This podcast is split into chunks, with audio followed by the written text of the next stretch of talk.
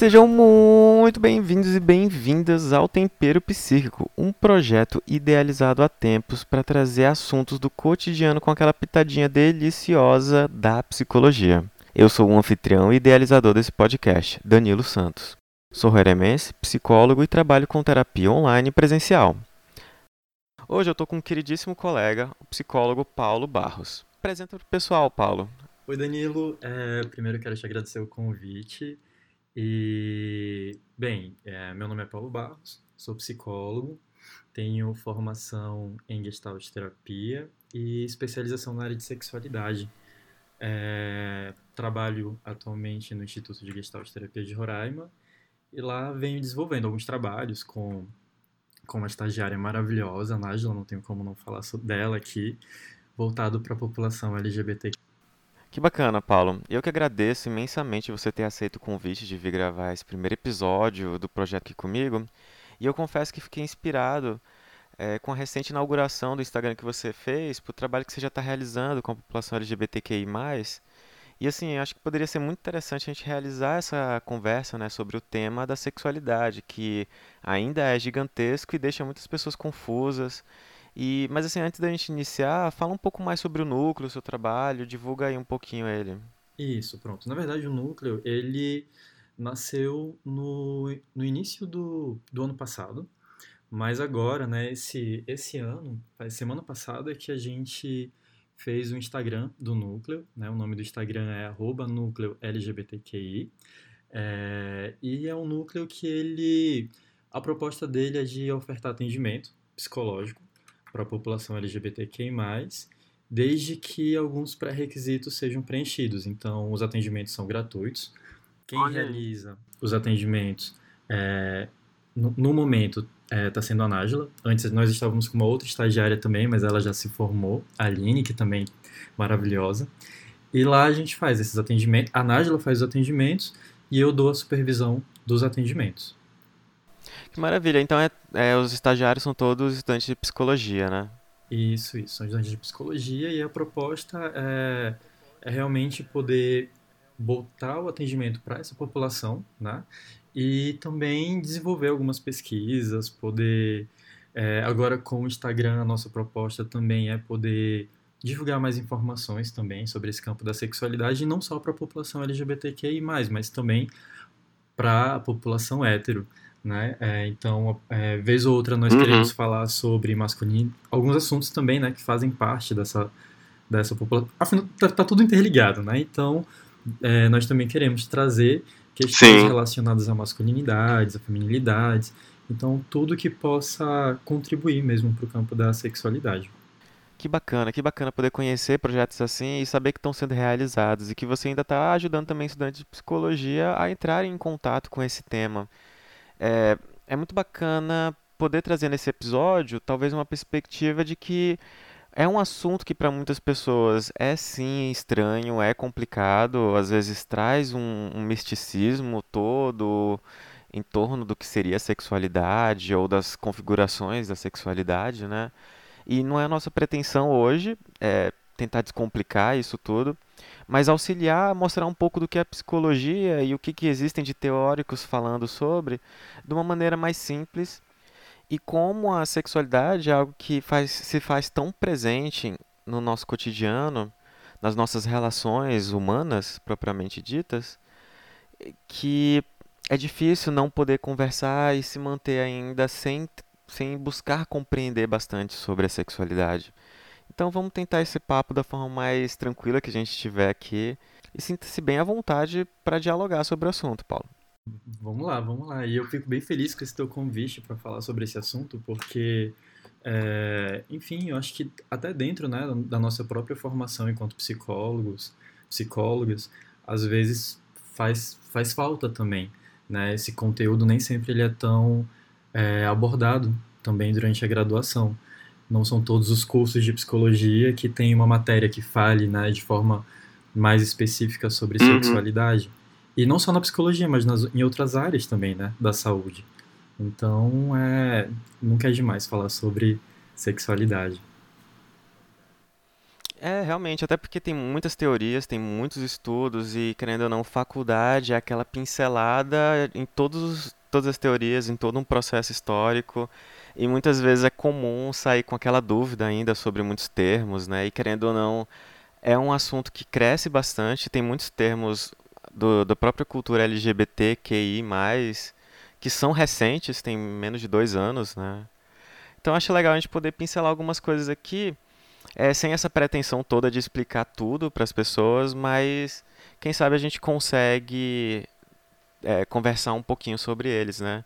E eu acho que é legal a gente iniciar falando sobre, não sei, um resumo do que, que seria a sexualidade, o, próprio sexo, o gênero. E assim, você acha que seria válido eu resumir mesmo, entendendo o sexo como um, um conceito, uma questão que é mais física, e a sexualidade como uma questão que é muito mais psicológica? Tá, então bora lá. É, geralmente é, existe realmente uma, uma confusão, né, quando se fala em sexo, em sexualidade. Então, isso que você já trouxe, né, sobre de relacionar o sexo com algo mais físico, algo mais fisiológico, realmente isso hoje em dia, né, é o que muitos teóricos e teóricas trazem. Então, quando a gente fala de sexo e que por vezes as pessoas tendem a relacionar com o ato sexual, que daí eu acho que já é importante deixar bem claro que não é isso, sexo não, teoricamente Uhum. falando, né, não é, não é sinônimo de ato sexual, mas sim está relacionado a algo fisiológico. Então, há características fisiológicas né, o que representa o masculino e o feminino fisiologicamente falando. Então, os órgãos Sim. sexuais masculinos, os órgãos sexuais femininos. Então, qual que é o sexo dessa pessoa, né? Ah, ela faz, ela é do sexo feminino. Dessa outra pessoa, ele é do sexo masculino. Então, existem alguns caracteres que vão diferenciar, certo? Então, a gente acaba indo para algo mais fisiológico, mas que não deixa de ter a participação do social aí também, porque é pelo social que a gente vai nomear, né? Exatamente, né? Querendo ou não, quando a gente fala do sexo, a gente está atrelando a um gênero, que ele é um conceito mais social do que se espera daquele tipo físico, né, que a gente está falando aqui. O que que seria um homem, o que que se espera do que que seria uma mulher, né? E eu acho que isso também é bem importante deixar isso claro, né? Essa a parte social que está que, que tá nessa, né, nessa nomeação, né, do que que é masculino, do que que é feminino, porque daí quando a gente para também para olhar um pouquinho para a história da sexualidade, até o século XVIII, por exemplo, a gente tinha a teoria do sexo único. Então só existiam homens, né? A mulher naquela época, no século XVIII, Uhum. ela era percebida como um homem menor.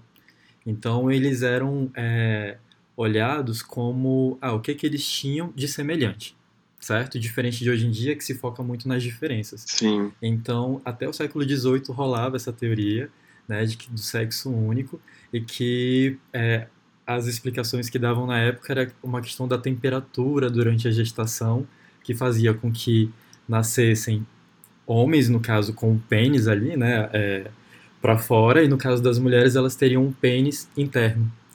Então, é, eu acho bem interessante poder olhar para isso também, né? Porque como que socialmente a gente vai, isso vai mudando, né?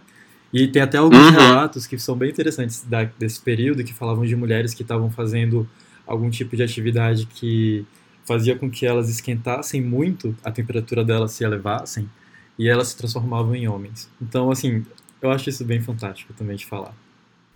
Sim, total, total. Eu acho que quem estuda a fisiologia humana em algum momento se depara com essas teorias em que eles comparam esse desenvolvimento do, da genitália masculina com a genitália feminina. E realmente é um processo antigo do, do estudo medicinal, né? E o que me faz lembrar também de tratamentos com mulheres histéricas lá no século XIX, já um pouco mais recente, mas ainda em desenvolvimento dessa psiquiatria que estava começando a entender processos que eram muito mais psicológicos, mas ainda tratavam como algo fisiológico do corpo. E as mulheres elas tinham um compartimento é, que elas ficavam dentro que lembrava uma sauna, né? Para exatamente fazer esse tratamento de, de calor que você estava falando aí. E de fato é, é muito masculinizante a forma como a medicina vai se desenvolvendo e demonstrando isso nos seus estudos, né? Na forma de perceber esse corpo que é muito mais masculino do que feminino, né? Sim, sim, e, e, e essa e às vezes a gente esquece, né, dessa parte histórica também. Então, eu acho sempre muito, muito importante frisar esse ponto, até para poder é, quebrar um pouco com aquela ideia que a gente tem de uma de uma naturalidade, como se fosse como se esse social ele não tivesse toda essa interferência, como se ele não construísse e a pessoa ela já nasce com aquela marca, sabe? Quando na verdade essa uhum. marca ela é sim construída, né? E que quando a gente para para olhar para essas questões históricas, da história, a própria história da psicologia, da psiquiatria, a gente vê o quanto que as coisas foram mudando, o quanto que os conceitos foram mudando, né? Então, e aí eu acho que é bem importante deixar claro isso, por mais que o sexo esteja atrelado, muito atrelado a questões fisiológicas, né? Mas não deixa de ter Sim. esse social aí que é o que vai nomear. Esse social e cultural que vai dando forma a todos esses corpos e essas expressões que vão tendo no decorrer do tempo, né? Hoje talvez seja até muito confuso para as pessoas ver a diversidade que é a maneira como as pessoas se expressam ou entendem a própria sexualidade delas, o próprio corpo, né, e o gênero também. E aí é legal a gente pensar na sexualidade como uma forma de expressão, de identificação que é construída e vai se formando a partir de diversas interações que a pessoa tem com sua realidade, com as outras pessoas ao seu redor, com essa cultura e social que nós estamos falando aqui, né? Sim, é, e aí quando você fala, e, e aí né, você tinha perguntado sobre, sobre sexualidade também, no caso, quando a gente fala sobre uhum. esse, esse conceito, ele seria um conceito mais complexo, né? É como se fosse um, um conceito guarda-chuva, que vão entrar diversos outros assuntos, né? Então, quando a gente fala de sexualidade, a gente vai falar sobre sexo. Sexo faz parte da sexualidade, né? É, quando a gente fala sobre gênero, quando nós falamos sobre relacionamento, quando nós falamos sobre orientação sexual, papéis sexuais, tudo isso faz parte do campo da sexualidade.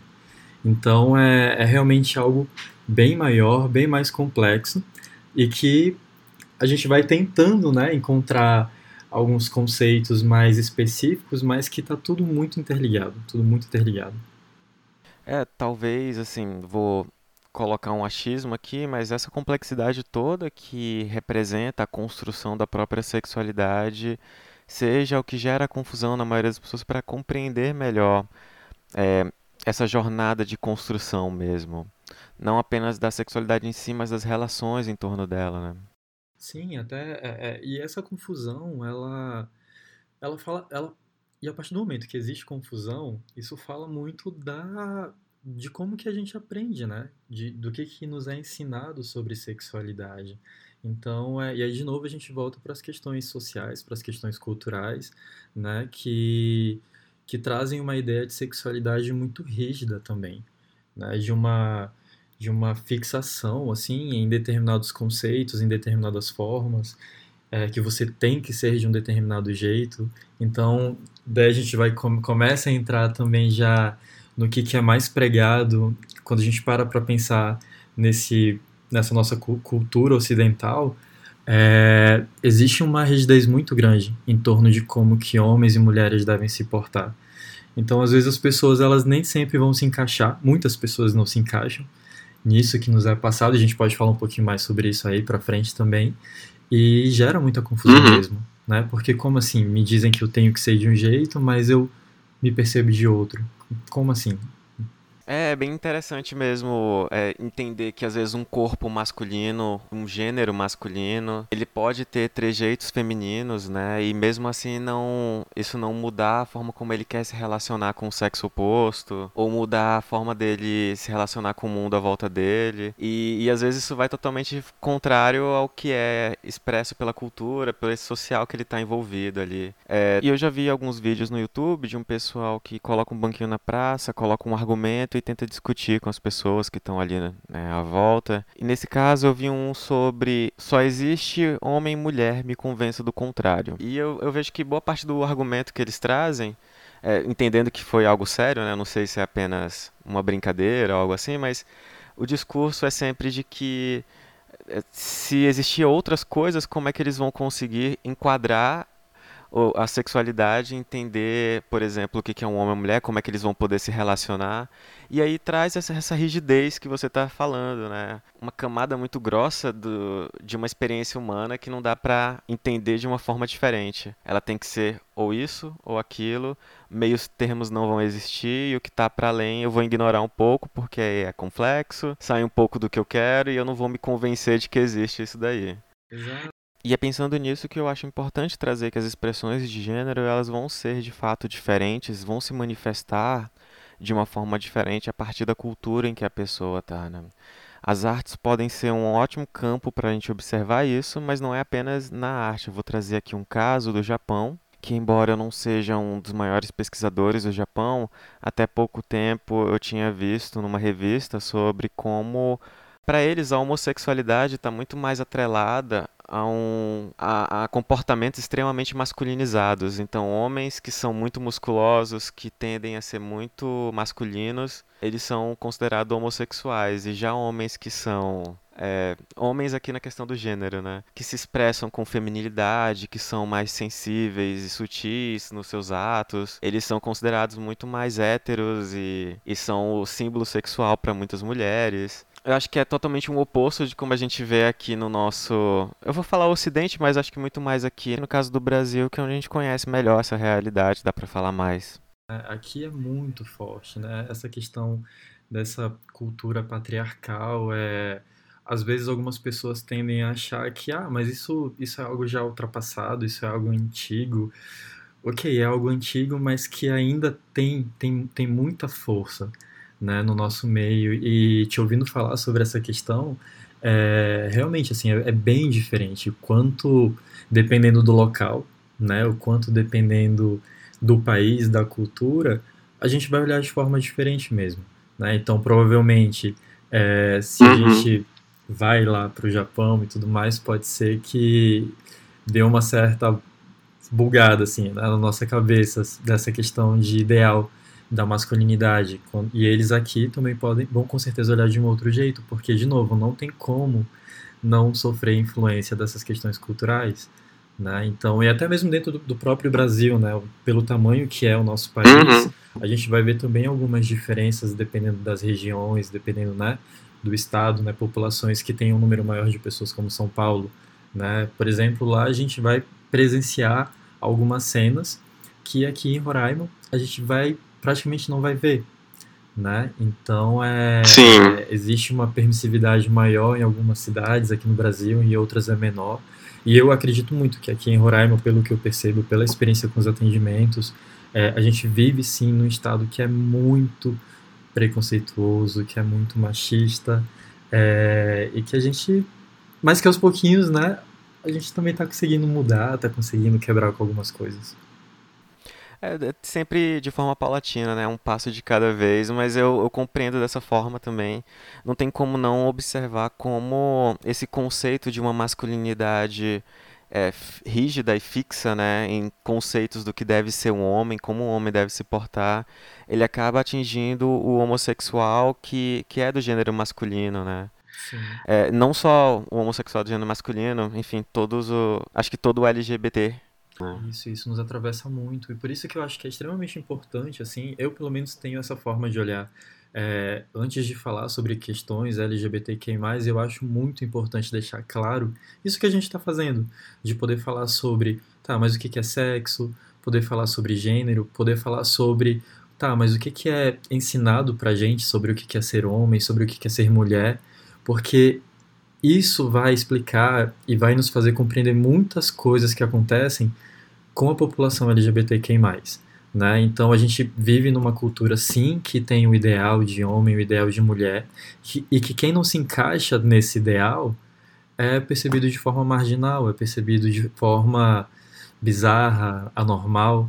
Então é, é muito importante que nós tenhamos claro qual, quais que são os ideais de homem e de mulher ainda hoje em dia pregados na nossa sociedade. É realmente bem interessante escutar você falar isso, Paulo, porque é, é, me faz lembrar como que esses ideais rígidos, que são muito fechados sobre o que é ser um homem, o que é ser uma mulher, as padronizações sociais acabam impedindo que muitas das pessoas, principalmente as heterossexuais, por exemplo, não vivam de forma honesta as suas experiências na vida, sejam elas no âmbito sexual é, ou nas relações de forma geral, né? E eu não sei assim se você percebe, mas eu acho muito emblemático como a arte retrata bastante isso. Muitas músicas que estão sempre no top das paradas falam muito sobre traição, sobre ser traído, infidelidade e querendo ou não, acaba que essas relações, elas são cheias de disputa, de conflitos, por conta dessa questão limitante que é conviver dentro de conceitos muito fechados da sua própria experiência quanto ser humano, né? Não, não vou colocar aqui em crédito a questão de relacionamentos, mas falando como às vezes um homem que não se permite conhecer o feminino, não se permite é, entender características femininas, não se abre para a possibilidade de compreender também a mulher e o que, que dá prazer a uma mulher. Então, muitos casais acabam entrando ou vivendo em conflitos por não terem esse diálogo que muitas vezes é interno um processo interno de se perceber dentro de toda essa construção social, né? E vice-versa, né? Acontece em, em ambos os casos. É isso que você falou é fundamental, porque também para deixar, justamente para poder deixar bem claro que essa isso que nós aprendemos, né, sobre esse ideal com muitas aspas, né, do que vem a ser homem, do que vem a ser mulher, no caso não só os LGBTQI+ sofrem com isso, né, de alguma forma, mas as pessoas também que fazem parte né, desse público heterossexual, muitos também, muitos e muitas também sofrem, né, porque justamente por conta de, dessa rigidez bem grande, se algum heterossexual não se encaixa também nisso que está sendo pregado, também vai ter sofrimento. Então, é, por exemplo, quando em relação a homens heterossexuais, né? Confesso para ti, e aí só compartilhando um pouquinho também assim dessa minha experiência, é, confesso para ti que, uhum. que antes eu tinha muita resistência de fazer atendimento com homens heterossexuais. E aí isso tem a ver também com a minha história de vida, né? Pelo fato de eu ser gay, então tive várias experiências com homens heterossexuais em que sofri bastante, né? Questões de bullying, tudo mais, períodos da escola. Então eu sentia esse medo quando alguns homens heterossexuais me procuravam para atender, por mais que fossem outras pessoas, né? Mas esse medo voltava. Então eu precisei uhum. trabalhar muito isso em terapia, em supervisão, para poder dar conta de fazer esse atendimento. E, e como foi incrível, porque daí eu fui percebendo o quanto eu me fechava também para a experiência com esses homens que me procuravam. Já tinha um julgamento ali em mim, alguém muito machucado, e isso limitava muito o meu atendimento. E quando eu consegui fazer o um movimento contrário, nossa, pude entrar em contato com homens é, extremamente machucados também. Entende? Então, é, isso é muito. Isso, Sim. É, isso é bonito também. E essa, essa é uma, isso é algo que me emociona bastante quando eu compartilho, porque muitas vezes é, é, alguns homens que têm, têm essa necessidade de demonstrar determinados comportamentos, determinadas atitudes, por vezes também sofrem muito, mas eles não podem falar então é. Todo mundo sofre no final das contas. É, é, legal entender que esse sofrimento ele, ele é psicológico, né? Ele vem de uma ordem muito mais emocional. Óbvio que também respinga aí no, num tipo de sofrimento que é físico, por conta das violências que existem também. Mas o sofrimento psicológico é o que gera essa rigidez, é, na verdade é a consequência né, da rigidez e, não permite todas as expressões. Eu, eu consigo compreender totalmente o que você fala, porque eu passei pelo mesmo processo, né? E no caso eu vou, eu vou até além, me impedir até de é, ter relações saudáveis de amizade com homens héteros, por exemplo. Porque sempre tinham medo de como eu seria percebido, das violências que eles poderiam fazer, já que o, a, a própria o próprio relacionamento de amizade do, de homens héteros, ele tem uma característica de usar a homossexualidade como uma piada. E aí quando, quando eu pude trabalhar isso melhor, foi muito mais tranquilo lidar, inclusive, com a percepção deles da homossexualidade. E aí perceber que é possível ocupar esse espaço, né, de ser o gay que é amigo de um hétero. E através da minha própria experiência, eu posso estar ensinando eles sobre a homossexualidade também, ajudando a redefinir esses conceitos, né? Exato, exato. É, é com, também compartilho contigo. É, é, no caso, falei da experiência de consultório, mas também isso ia para outras, para outras relações também, né? Fora do consultório. Então, é, mas tudo isso. Então, por isso que eu acho muito bacana poder discutir sobre essas questões, né? Poder falar sobre esses assuntos, porque isso abre muita, muita, muita coisa. É, é, E, e, e que é um ponto também que eu acho bem importante, né? É, nós, enquanto profissionais da saúde, nós também temos as, no... nós temos as nossas marcas, né? Nós carregamos muita história também e a gente leva isso para o atendimento. Então é bem importante que, que nós tenhamos consciência, né? De algumas coisas nós não uhum. vamos perceber, mas aquilo que for possível perceber é, só vai ajudar, ajudar bastante. Então, até para poder reconhecer as limitações, né? Isso aqui eu dou conta, isso eu não dou conta, esse assunto, tá, vamos lá, o que, que eu estou precisando trabalhar aqui em mim para poder ajudar essa pessoa. Então, é sempre muito válido. Nossa, você falou isso e me lembrou que eu acho muito bonito esse processo da psicoterapia, que no final acaba sendo uma relação, embora seja uma relação terapêutica, uma relação que é de trabalho e tem todo um, um viés de cuidar do outro, é uma relação pessoal, são duas pessoas que são cheias de histórias e estão ali se debruçando em um processo de conhecimento da vida do outro para trazer reflexões novas, né, nesse. E é muito bonito como a psicologia, ela como ciência, ela traz isso no, acho que no seio dela. É entender que a gente, quando a gente fala entre o físico, o psicológico, o social e o cultural, é entender que isso tudo acontece meio que ao mesmo tempo, né? A gente pode até separar aqui de uma forma até didática, mas todos nós somos isso tudo, uma série de coisas e eventos, histórias que acontecem e vão acontecendo, e não dá pra gente separar muito, né? Então, quando a pessoa chega no processo terapêutico, quando ela primeiro entende que é interessante iniciar um, uma terapia, seja para qualquer motivo que for, ela já está fazendo um movimento de se olhar como tudo isso, como esse ser que não é apenas uma coisa, que não é um ser fixo, mas que está em constante mudança também. Eu acho maravilhoso realmente notar isso quando nós, terapeutas, nos observamos nesse processo. Opa, nós também somos esse ser humano aqui que está crescendo, se modificando, sentindo, sofrendo, por que não?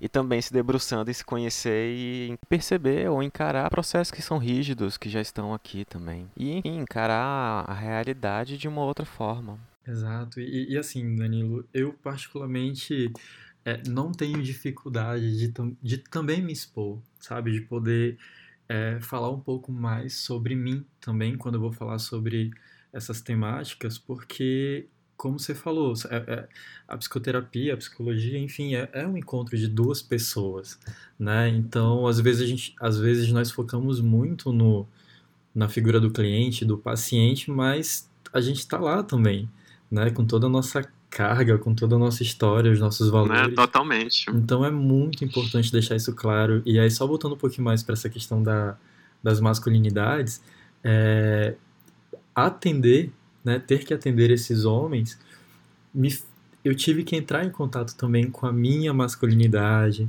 sabe, com diversas questões é, e que para mim os estudos de gênero eles me ajudaram muito a abrir os olhos sabe? Não só abrir os olhos, mas poder também abrir o corpo mesmo, assim, de poder sentir o que estava rolando ali.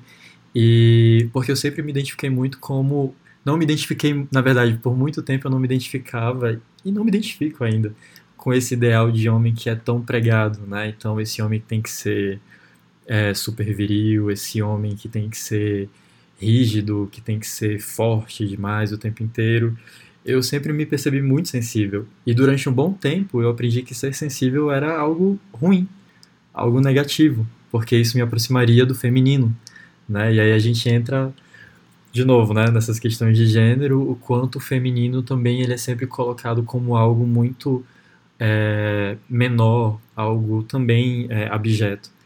Então, uhum. aceitar esse meu lado mais sensível também foi muito importante e eu nunca vou esquecer do que uma supervisora minha falou também, quando tra tratando essas questões com ela. E aí ela falou uma vez assim para mim: "Ah, Paulo, eu acho que justamente por tu ser um cara sensível é que faz com que tantos homens te busquem, porque eles vão poder ter contigo o que eles não tiveram com outros homens, né? Então, um homem que aceite também que eles possam ser sensíveis, que. Né? que eles também podem chorar, que eles podem se emocionar, e aí eles acabam te procurando, isso não é por acaso. Então, e eu trago isso pra, pra vida, assim, sabe? É, acho que faz muito sentido. Perfeito, Paulo. Quanto mais é, aprendemos a integrar nossos problemas internos, que a maioria das vezes ele é inconsciente, é, na nossa construção como pessoa, como sujeito, mas a forma como a nossa interação com o mundo ao nosso redor se modifica também, né? Gosto de pensar que a gente adquire uma experiência mais sincera com a vida. E que bom que podemos dar essa pincelada nessa questão histórica e social, porque no fim todo mundo acaba sendo impactado por ela de alguma forma, independente de gênero e sexualidade. E acredito que agora a gente já pode é, dialogar um pouquinho sobre as formas de expressão possíveis no campo das sexualidades, né? Tem a transexualidade, o transgênero, o travesti, é, o gênero queer, que é um tanto quanto recente, também inovador, assim, que a gente até conversou antes, né? Quanto ao conceito, uma definição de, de gênero ou até mesmo um estilo de vida, né? É, tá, então vamos lá. É, também tem o intersexual, e dentro e tem o mais, né? LGBTQI+. E desse mais aí são várias uhum. outras possibilidades. E por sinal também tem uma sigla que eu gosto muito, que é a sigla A, que no caso ela estaria dentro desse mais, que significa aliados, né? Que são as pessoas que, por exemplo, heterossexuais e que são aliadas à causa LGBT. Eu acho bem bonito esse termo também.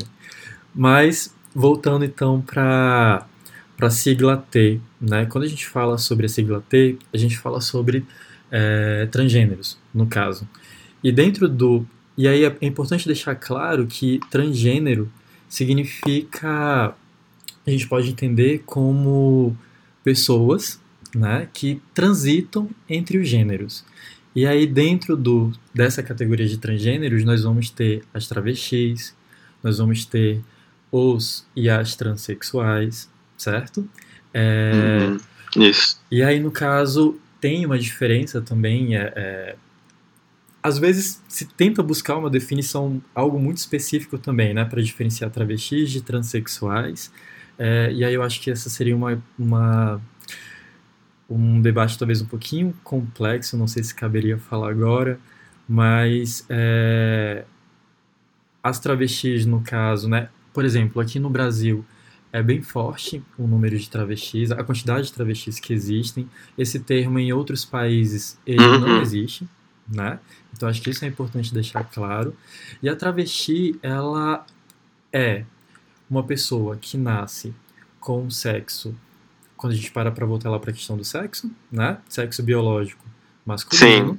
mas a identidade de gênero dela é feminino, feminina, certo? Então, a e a maioria das travestis elas não sentem a necessidade de, por exemplo, fazer uma cirurgia da retirada do pênis.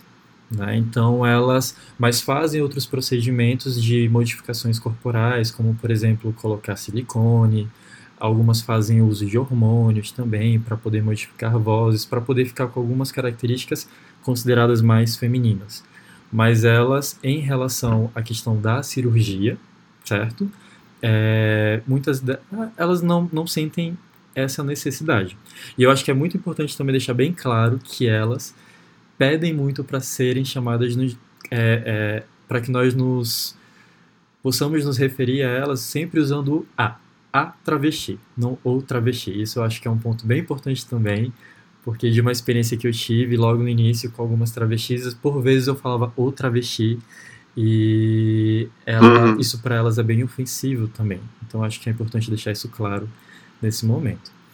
É, em relação já aos transexuais, né, homens trans e mulheres trans, se divulga muito, né? Uma das definições que se dá em relação às transexuais e os transexuais é a necessidade de fazer a cirurgia. Mas aí a gente entra num, numa questão também. É, nem todo transexual também sente a necessidade de fazer a cirurgia certo?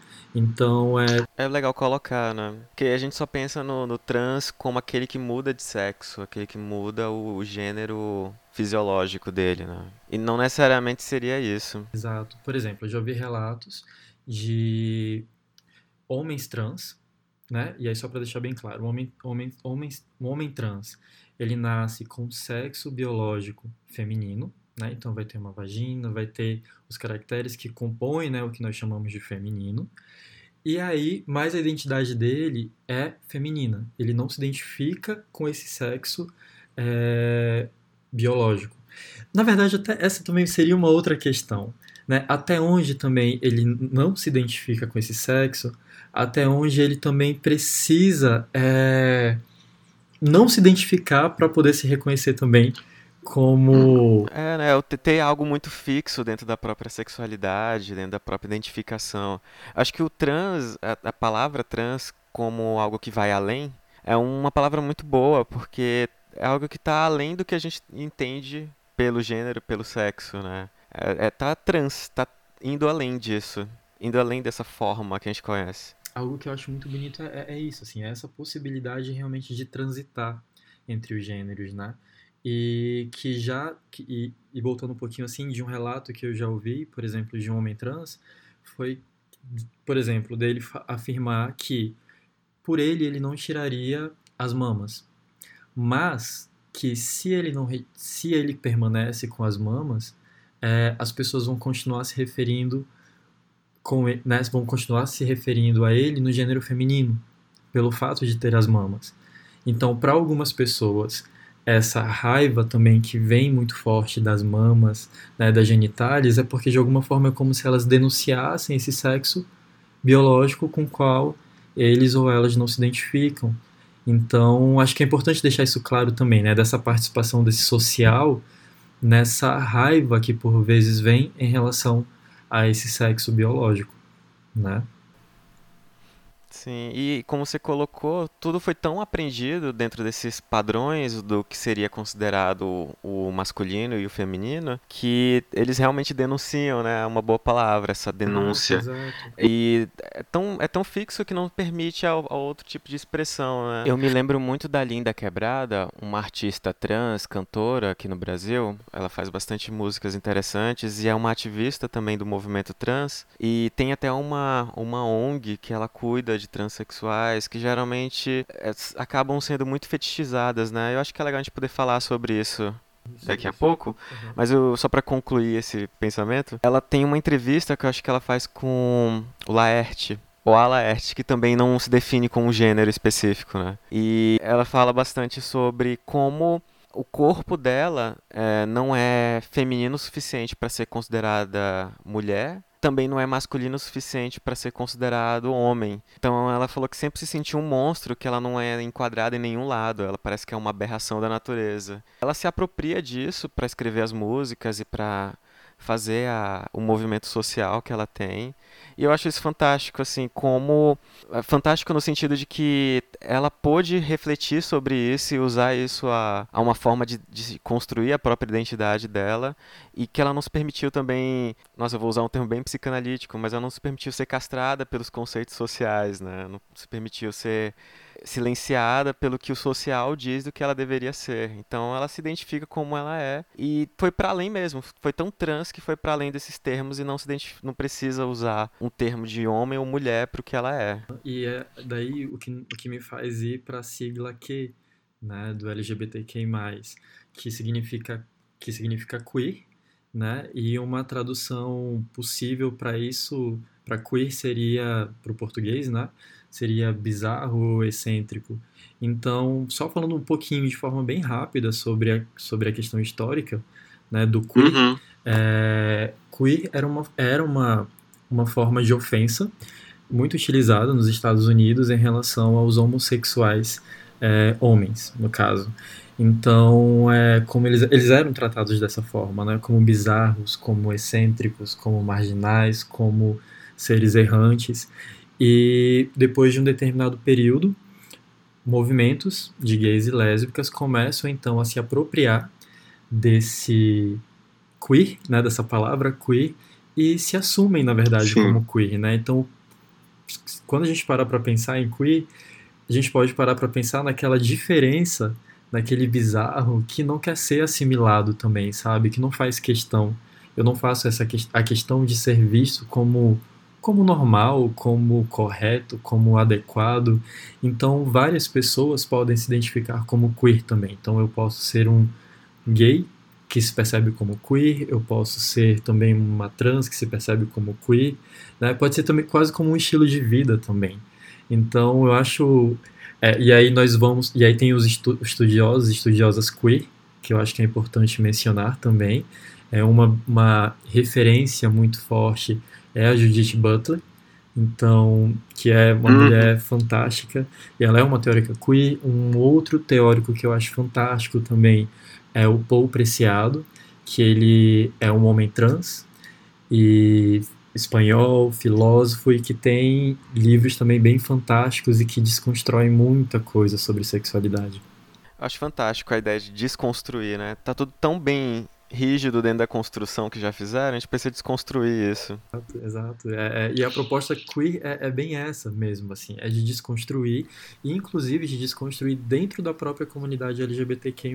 É, existem alguns movimentos LGBTs que também, por vezes, acabam sendo muito rígidos e que fazem alguns pedidos que nem sempre é, abarcam todas as pessoas que fazem parte da população LGBTQI+. Então, a teoria queer ela também vem para criticar esses movimentos que, por vezes, são mais conservadores dentro da própria comunidade. É, então, eu, eu vejo a teoria queer, né, essa, como sendo mais, realmente mais inclusiva, né, permitindo mais essa fluidez, que permite, é, enfim, poder quebrar mesmo com tudo isso aí que já está tão certinho, como você falou, tão construído. Eu, o que eu gosto da. Eu, eu, conheço bastante alguns textos da Judith Butler que você falou, e é legal você poder citar outros, porque eu também não conhecia, mas é, no caso da Judith Butler, eu acho bacana essa proposta de desconstruir, porque assim, a forma como eu compreendo é que vai para algo muito mais íntimo é um nível bem mais íntimo de, de se perceber como um ser vivo, né, um ser humano, do que algo social de fato, uma construção como se ela estivesse se construindo algo para construir uma outra forma é, que seria rígida também. Parece que ela vai além disso. A ideia dela não é estruturar tudo de novo. Exato. Ela sempre deixa aberta essas questões da sexualidade para perceber que o ser humano ele está sempre crescendo, está sempre evoluindo e se modificando, né? Exato. É, porque se a gente só tivesse saindo de uma coisa estruturada, que seria entre o, né, o binarismo masculino e feminino, para entrar em outro, não faria tanto sentido. A gente estaria de novo fechando na caixinha as possibilidades de, de ser um ser humano nessa existência que nós temos aqui.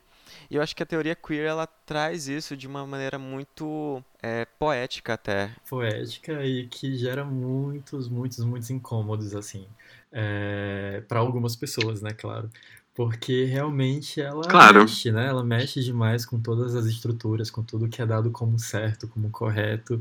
Então eu particularmente fico muito excitado assim quando eu começo a ler sobre quando eu leio algum, algum teórico, alguma teórica que fala sobre essas questões que até então é, é, é, eu não conseguia perceber também, né? não me dava conta. Então, poder perceber é, as construções também que existem em mim e, e que são tão rígidas, é, às vezes causam um desespero bem grande também. Então, por isso que muitas vezes as pessoas elas também é, quase como se elas necessitassem também ficar dentro dessa rigidez, porque para algumas é muito difícil sair desse controle. A gente fala muito de controle. Quando a gente fala sobre tudo isso, a gente está falando muito sobre controle. A gente fala muito sobre uhum. poder, uhum. relações de poder também, né? Então é para quem está numa posição na nossa sociedade que é considerada uma posição de privilégio, é, mexer com todas essas estruturas é, é, de alguma forma bagunçar um pouco com tudo isso aí.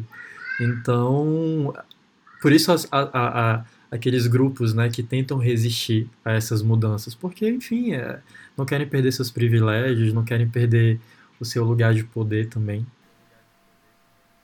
é, não, não, querem perder o que eles já entendiam como algo muito certo né, e correto, que já estava construído ali. É, é, eu acho bem interessante você falar sobre o incômodo, porque me remete muito ao trabalho que a gente faz na clínica. Né? Entrar em contato com o incômodo é entrar em contato com aquilo que faz parte do que a gente vive. É, tanto nós como terapeutas e, no caso, profissionais da saúde, tanto nós também na condição de cliente, de paciente que vai ali e busca entender esse processo interno, né? Uhum. Querendo ou não, incomoda em vários sentidos fazer terapia eu escuto sempre as pessoas falando, né, que todo mundo deveria fazer terapia, mas eu, eu fico pensando no quanto de incômodo algumas pessoas não conseguem lidar na vida delas, né? Então é muito mais fácil fugir de qualquer movimento, seja pela terapia ou seja por meio de qualquer outro tipo de atividade que faça ela entrar em contato com todos esses questionamentos, todas essas características que são internas que não são tão conscientes assim, como se fosse uma armadura que protege a pessoa de encontrar tudo aquilo que ela tem de potencial, todas as possibilidades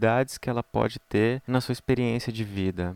E, e algumas, algumas partes nossas, elas realmente precisam continuar ocultas, elas precisam continuar escondidas, porque nem sempre a gente vai dar conta né, de entrar em contato com, com determinadas, determinadas partes mesmo. Então, é esse, esse incômodo a gente vai até onde é possível né, também. Não dá para forçar, senão. E eu acho que esse é um ponto interessante também. É, é fal falar sobre esse assunto, porque isso me remete muito, muito, muito sempre ao atendimento.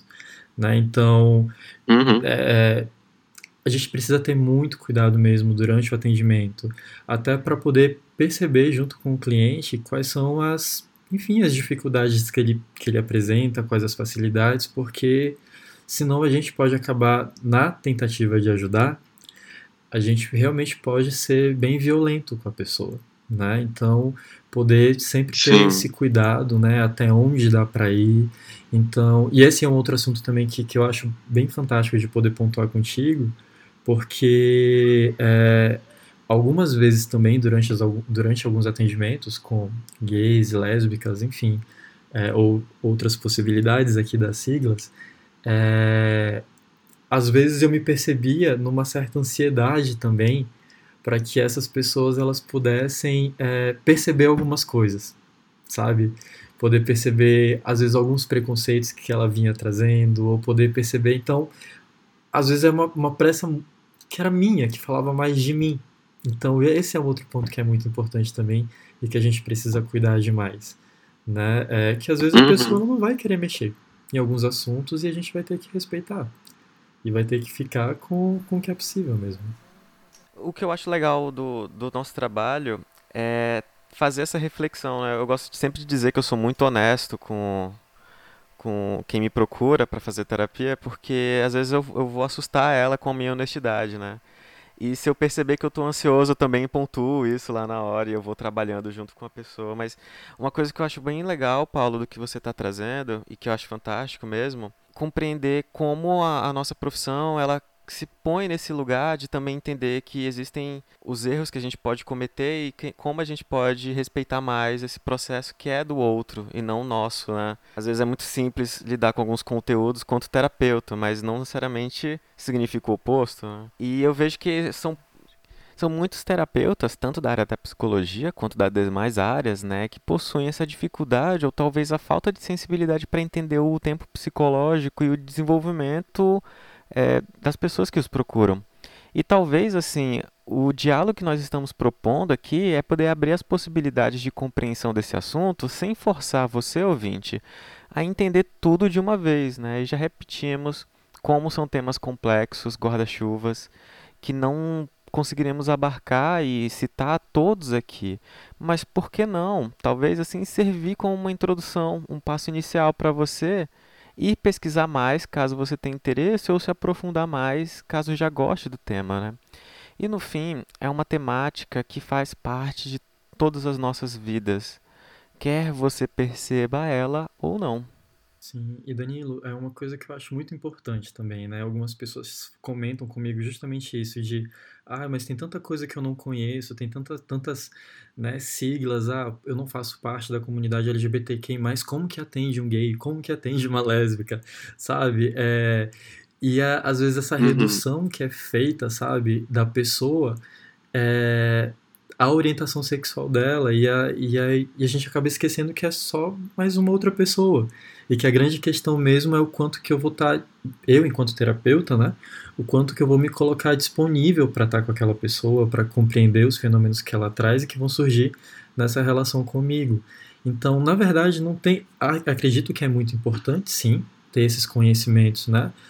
Mais históricos, culturais, sociais, sobre sexualidade, né? E não só focando em questões LGBT, quem mais, mas poder mesmo ampliar é super importante. Isso nos dá mais ferramentas, nos instrumentaliza bastante para o atendimento. Mas se eu tenho essa disponibilidade, se eu tenho essa abertura, e aí eu vou usar um conceito que é extremamente importante em Gestalt terapia, que é o conceito de fronteira de contato. Uma fronteira que existe entre sempre entre eu e o não eu, entre eu e o outro, entre eu e o, o estrangeiro no caso. É, uhum, quanto mais quanto mais eu me coloco aberto para esse encontro, mais essa fronteira ela vai ser uma fronteira de trocas. Agora, quanto mais eu me fecho quanto mais eu me enrijeço, essa fronteira ela vai ficar totalmente impermeável e aí nada vai entrar e nada vai sair. Então, como que eu vou conseguir compreender a experiência do outro, entender se eu estou ali, fechado? Né? Então, acho que esse que é, um, é um ponto muito importante. É, a gente não precisa sair devorando tudo, né? a gente não tem que conhecer tudo exatamente com tanta pressa, mas essa abertura ela é fundamental e que eu vejo que muitos profissionais da saúde, dentro da psicologia também, preciso falar sobre isso, são extremamente fechados e fechadas, quando se trata principalmente de assuntos relacionados à sexualidade. Né? E quando volta para a questão LGBTQ+, uhum. LGBTQ+, é, já presenciei, já fiz vários atendimentos de, com pessoas que foram extremamente violentadas também em alguns atendimentos psicológicos. E aí a gente pode até falar de uma clínica da opressão também. Eu acho muito incrível esse, esse, essa nomenclatura, porque é isso mesmo, né? É, Nossa, que incrível. É, Faz todo sentido esse termo. Sim, sim, é o quanto que nós, psicólogos e psicólogas, podemos nos tornar extremamente opressores também durante o processo terapêutico, por conta de valores, de crenças e de comportamentos que estão tão enrijecidos. Então, é, a gente precisa olhar para isso também. Nossa, e, e, como isso é prejudicial para qualquer tipo de assunto que, for, que, que pode ser tratado num ambiente terapêutico, né? É incrível. Que bom que você falou sobre isso. É, é algo que a gente não pode deixar de lembrar. Quando se trata sobre sexualidade, isso é mais forte ainda. Por exemplo, é, e aí, quando, hum. e aí só para dar uma pincelada também, por exemplo, até homem, homem, muitos homens héteros já compartilharam comigo, por exemplo, é, ah, eu não consegui falar isso, como é que eu vou falar sobre traição? como que eu vou falar sobre ah, como é que eu vou falar sobre o meu pau, como que eu vou falar que eu não estou conseguindo sentir prazer, que eu não estou conseguindo transar para uma psicóloga. Como que eu vou falar isso para uma outra mulher? Sabe? Então, de novo, essas questões de gênero uhum. aparecendo muito fortes, né? E aí muitos acabam falando, por isso que eu te procurei, porque você é homem e eu sinto que você vai me compreender um pouco melhor. Sabe? É, então, as escolhas sim, né, sim. dos terapeutas não, também não, não, nunca é por acaso. Nunca é por acaso. Nunca é, né? E você pontuando isso me fez lembrar da minha primeira terapeuta. A gente conseguia trabalhar diversos assuntos, mas quando eu cheguei no assunto da sexualidade, eu estava me sentindo pronto para encarar isso. Ela fazia uns apontamentos rápidos e toda vez a gente mudava de assunto, ia para outra temática. E eu lembro que era algo que eu queria me aprofundar mais, só que a gente não estava fazendo ali.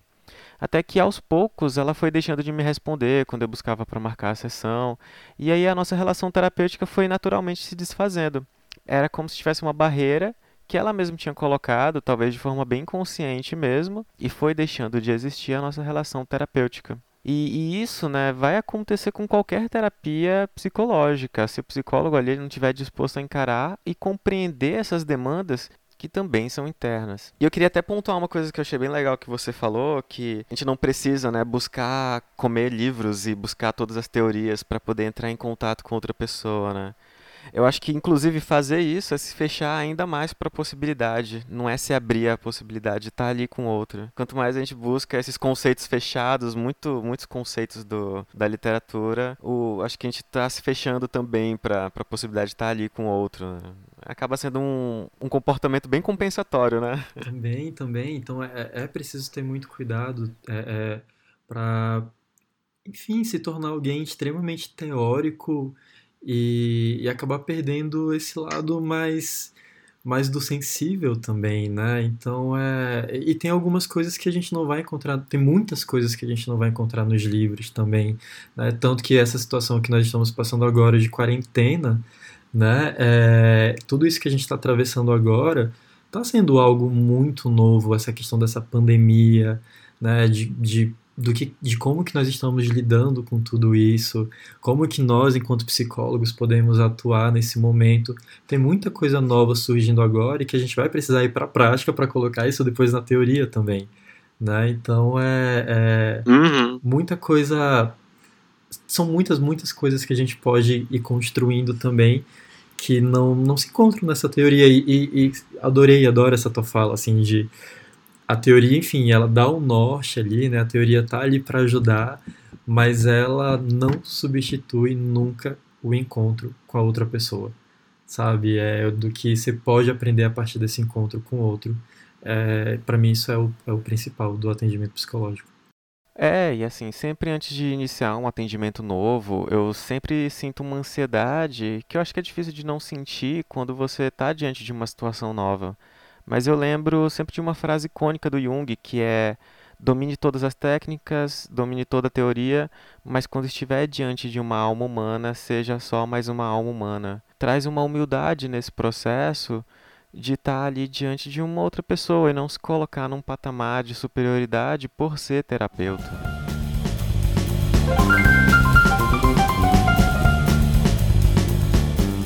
Pensei em, em indicar alguns livros, né, que eu acho que são bem interessantes.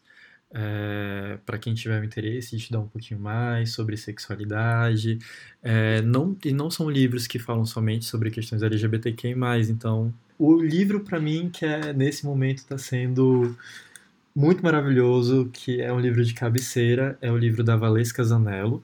A Valesca Zanello, ela é uma psicóloga e pesquisadora brasileira, certo? Ela é professora da UNB, psicanalista, é, e ela tem um livro que se chama Saúde Mental, Gênero e Dispositivos. E no primeiro capítulo ela fala só sobre feminilidade, então sobre dispositivos de subjetivação.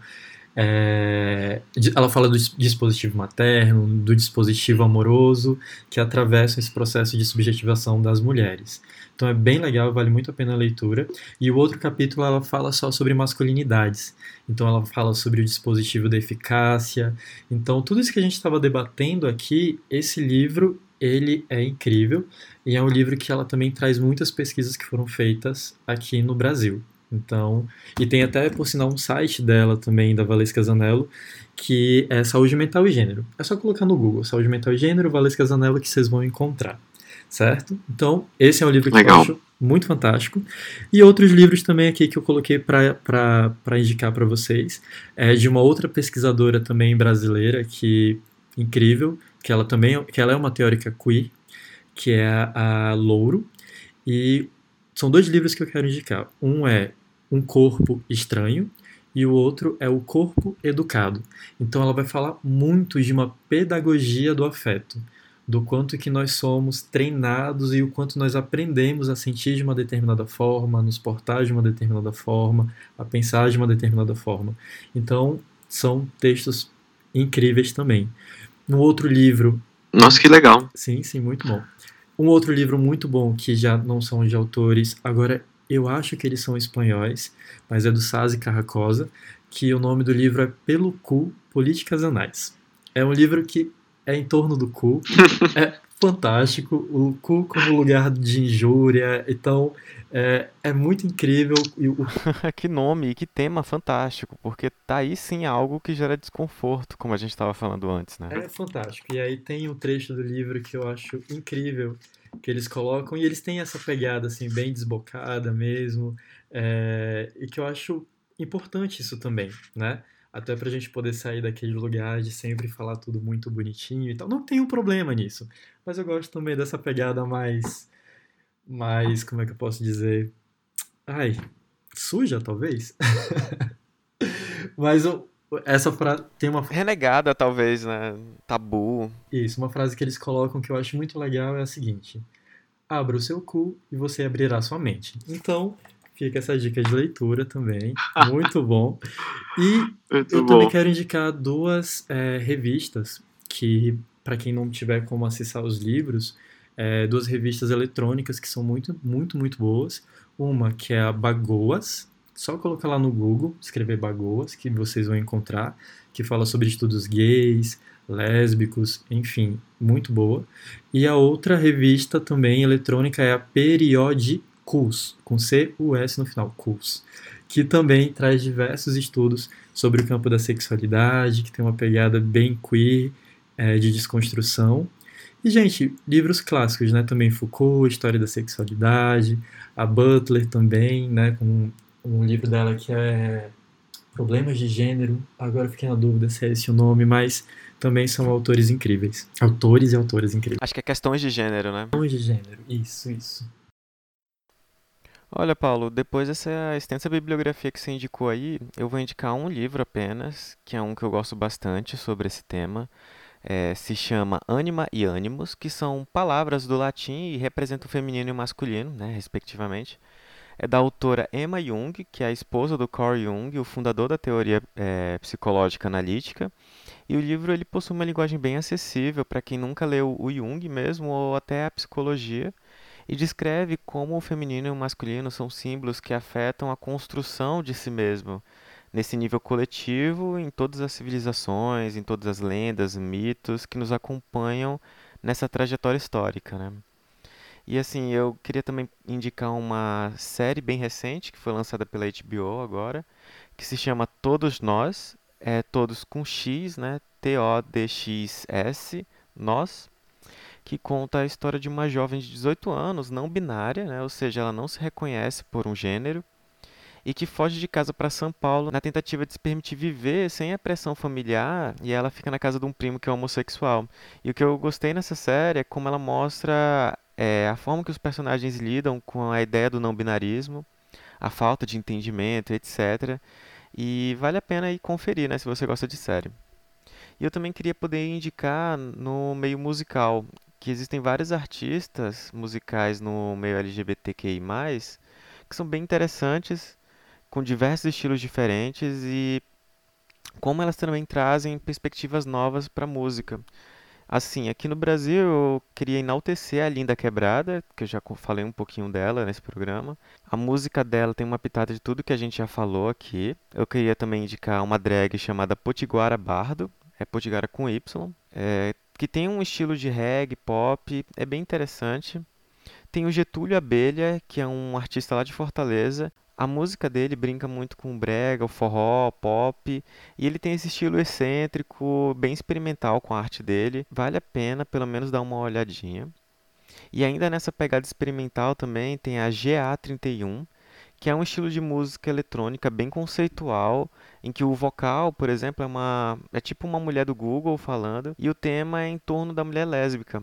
E também vale a pena falar de uma artista lá dos Estados Unidos, que ela é não binária, né, não se identifica com gênero, e se chama Dorian Electra.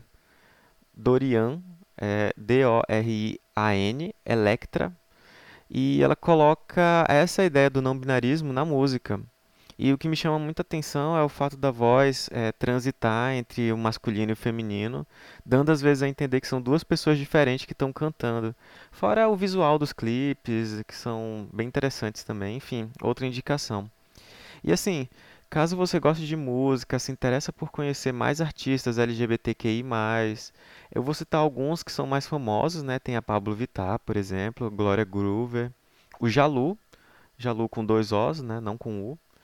Johnny Hooker, Linick e por aí vai. Inclusive, se você conhece outros artistas, por favor, deixe um comentário pra gente informando. Dê indicações suas se você conhece outros que você gosta. Até porque eu tenho certeza que eu não conheço metade dos artistas LGBT mesmo. Então é sempre bom a gente trocar essas figurinhas, essas informações, né? Enfim, pessoal, essas foram as minhas indicações. Eu acho que dá para falar muita coisa sobre sexualidade e LGBTQI+. Inclusive, eu deixo o convite ao Paulo caso ele queira fazer outros episódios aqui comigo sobre a temática. É eu adorei. É...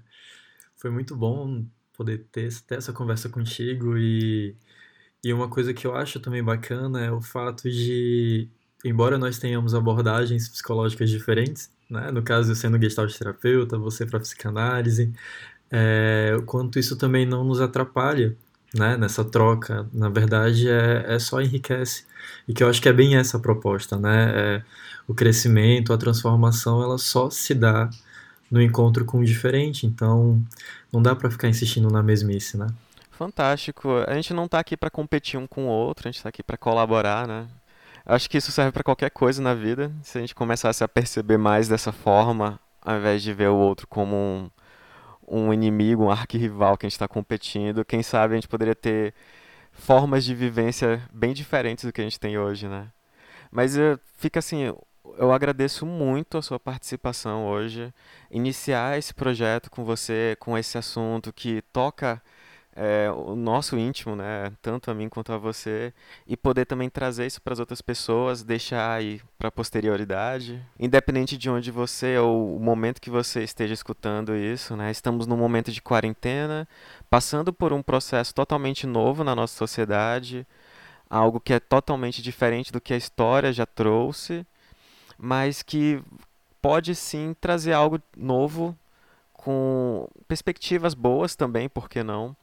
E as coisas ruins a gente também vai aprender a encarar elas e é um momento para isso tudo. Eu quero deixar essa mensagem bem rápida, né, de que tudo que está aqui para incomodar, para trazer problema, está aqui também para ajudar a gente a crescer, a olhar diferente para a sociedade, a nossa realidade como um todo. E que, por que não, se permitir vivenciar algumas experiências novas nesse processo. E aí a gente lembra de novo, no seu tempo, no seu ritmo, sem se forçar a nada, porque o objetivo nunca é forçar, o objetivo é que seja o mais fluido possível, o mais espontâneo possível.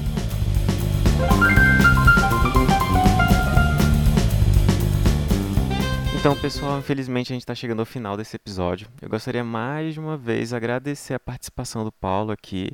E antes de eu passar as minhas considerações, Paulo, sinta-se à vontade para se despedir, considerações finais, é o seu momento. Tá, é... enfim, eu estou bem grato, tô... finalizo aqui esse momento contigo bem satisfeito. E, e sim, é...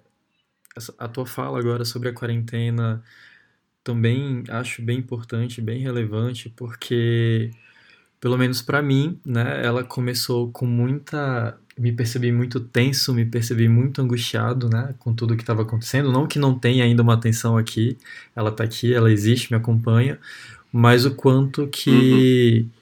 O quanto que a gente pode aprender sobre a gente, sobre o outro, sobre. sobre enfim, o que, qual que é o aprendizado mesmo que fica né, com tudo isso que está acontecendo. E espero muito poder reencontrar muitas pessoas em breve, né? Pessoalmente, eu sou muito do abraço. Então, é, daqui mais um tempo eu vou te dar esse abraço pessoalmente também, Danilo, pode deixar.